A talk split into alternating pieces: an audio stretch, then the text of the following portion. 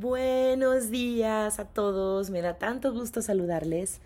El día de hoy les traigo un tema muy interesante, conflicto de pareja y enredos transgeneracionales. ¿Cómo la ven? Bueno, una de las cosas por las que muchas personas que vienen a consulta me preguntan es por conflictos de pareja. Así que hoy he decidido hablarles sobre este tema, pero en relación con nuestro árbol genealógico y en relación con nuestro transgeneracional. ¿De qué estoy hablando? Bueno, primero, cuando comenzamos a ver las fechas de nuestro árbol genealógico, podemos advertir que pueden darse diferentes casos en relación a la pareja. Ahí les va. Caso 1. Que sean dobles entre ustedes. Caso 2. Que seas doble de tu suegro, de tu suegra o que tu pareja sea doble de tus padres. U otro caso es que estén en línea maestra. Lo primero ya saben es que debemos de ser conscientes de que más allá de la relación de pareja, nuestro árbol, nuestro sistema familiar siempre nos está diciendo algo. Ahí le voy a entrar a cada caso particular, chicos. ¿Qué pasa si soy doble de mi pareja? Bueno, si eres doble de tu pareja, lo que tienes que tener en cuenta es que para tu inconsciente, ustedes dos son hermanos. En transgeneracional a esto se le denomina incesto simbólico, es decir, la tendencia es que la relación suele ser más de hermanos que de pareja, y esto se puede ver en conductas, en tipo de conflictos, en el sexo, estas relaciones suelen ser relaciones en las que pueden llevarse o muy bien o muy mal, tal cual como los hermanos, pero son relaciones duraderas por lo general. E incluso pueden ser relaciones para toda la vida, aun cuando haya conflictos. El motivo aquí es que para que yo me separe de mi hermano o de mi hermana, tendría que pasar algo muy grande. Y si no sucede, quedo apegado a esta relación el resto de mi vida. Además, hay que tener en cuenta que a nivel sexual, se suele perder muy pronto el interés del uno por el otro. Incluso en algunos casos pudieran tener cierto sentimiento de culpa después de tener sexo con la pareja. Hasta aquí, bueno, vamos a ver. Esta tendencia en relación de pareja va de la mano mucho con solo identifica cómo te llevabas con tus hermanos. Solo identifica con cuál eras más apegado, con cuál te llevabas mejor o con cuál la relación era más difícil. Y ahí puedes encontrar que va a haber alguno, pudiera ser, ¿eh?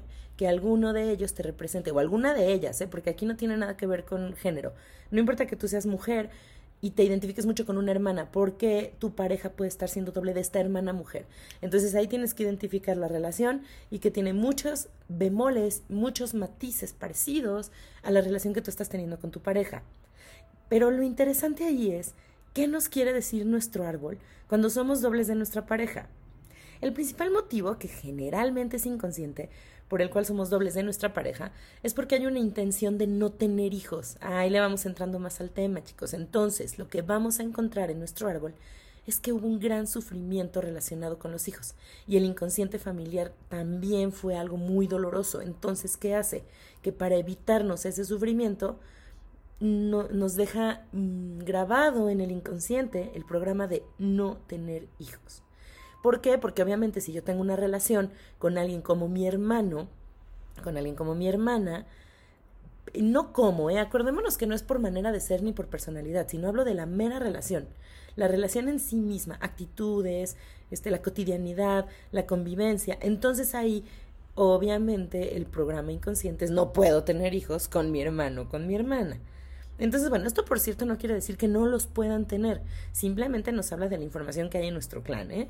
Aún así, muchas parejas que son dobles entre sí no tienen hijos, les cuesta tenerlos o terminan teniéndolos a través de un tratamiento médico o ya en otro caso terminan siendo cesáreas.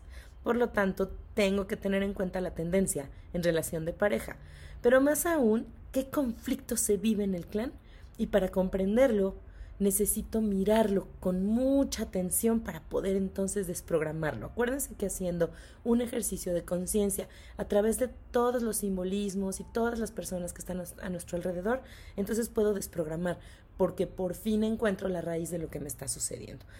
Ahora, ¿qué pasa si estoy en línea maestra con mi pareja? Las líneas maestras son relaciones muy, muy pasionales, suele haber mucha admiración, sobre todo cuando no conviven. Ahí lo interesante. Son personas que son muy diferentes el uno del otro. Son como el día y la noche. Por supuesto, son maestros el uno del otro. El problema, comillas, de que convivan es que constantemente uno le está enseñando al otro su propia oscuridad. Lo que no acepto en mí o lo que detesto de mí, te lo muestro a ti. Precisamente por este motivo, las parejas que están en línea maestra, si quieren convivir sin conflictos, van a tener que aprender a ser muy humildes, a dejar que su pareja sea como quiera ser y nunca juzgarla. En la parte sexual, estas parejas no tienen por qué tener ningún problema. Al contrario, más bien suelen ser muy apasionadas. Al igual que si hay conflictos o discusiones, también suelen ser muy apasionados. En estos casos, la clave para que la pareja funcione es la humildad, dejar ser a cada uno como es sin querer cambiarlo. Esto siempre, pero en líneas maestras, es clave. Porque de lo contrario, ¿qué va a pasar? Que van a chocar continuamente, que la relación difícilmente podrá ser una relación sana, saludable. Ahora, otra cosa a tener en cuenta en las parejas que están en líneas maestras es que también son dobles. Y por lo tanto, lo que el inconsciente familiar quiere decir también se relaciona con ese programa de no tener hijos. ¿Qué pasa si mi pareja es doble de mi padre o madre? Eh, híjole. Bueno, en este caso existe una tendencia a proyectar la relación que tienes con tu padre o madre en la pareja, a pedirle a tu pareja todo aquello que te daba o no te daba, pero tú querías, papá o mamá. Incluso a echarle en cara todas las carencias que tuviste con ellos y querer que esta persona te dé, te, te dé lo que ellos no te dieron, esas carencias que ellos te dejaron.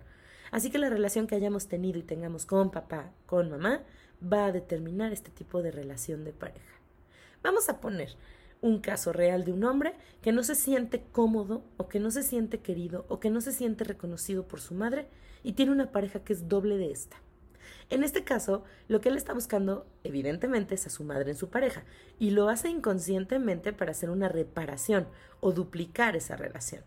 El problema aquí es que si inconscientemente esta mujer es su madre, él espera que haga al menos las cosas que hacía su madre por él.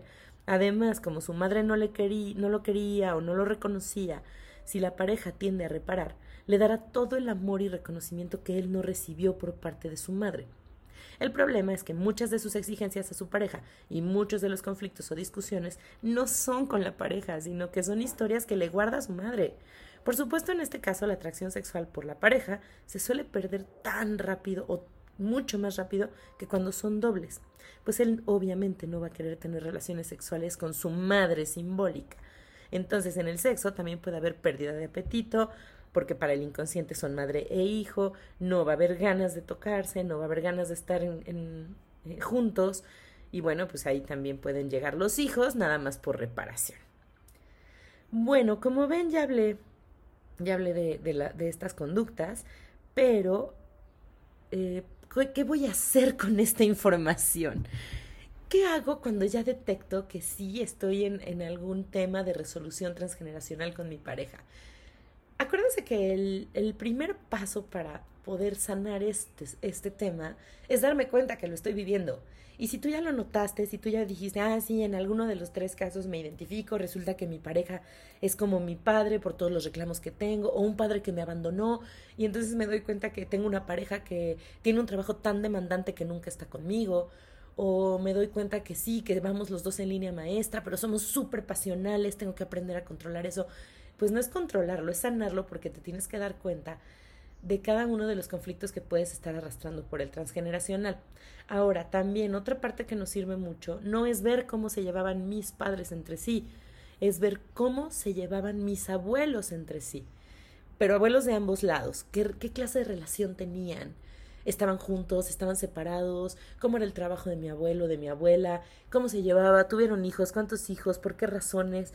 Y el tercer caso, que fue el primero en realidad en esta redacción, fue el de yo me identifico con mi pareja como hermano, entonces significa, y puede que ni siquiera sea como hermano, ¿eh? ahí, ahí le incluyo una parte, puede que sea como un primo, alguien muy cercano en nuestra misma línea generacional, ahí no estoy hablando de una línea más arriba, que son padres o abuelos, ahí estoy hablando de alguien en nuestra misma línea generacional. Entonces, para yo poder identificar, pues también lo primero que tengo que hacer es, un, es una conciencia acerca de mis actitudes, cómo reacciono yo ante los conflictos, cómo soy en la parte amorosa, cómo me siento con mi pareja. De ahí ya puedo ir desmenuzando en qué lugar pudiera estar atrapado y recordar siempre, siempre que todo conflicto es solucionable. Cuando y solo cuando yo me doy cuenta que lo tengo. Les recomiendo también que si ustedes se identifican en, algún, en alguno de estos conflictos y checan que con su pareja las cosas no van como ustedes querrían, que podrían ir mejor, y aquí no hay culpables, acuérdense, nada más ya identifiqué, pues lo que tengo que hacer es acompañamiento psicoemocional. o bueno, si yo soy muy este independiente en los temas de, de, soluciones para mí mismo, buscar más información. Recuerden que yo me encuentro disponible para ustedes, ya saben los medios de contacto conmigo. Y desde aquí les mando un abrazo muy cariñoso, esperando que en esta cuarentena estén siguiendo las normas que los hagan muy felices. Hasta pronto, hasta el siguiente. Bye bye.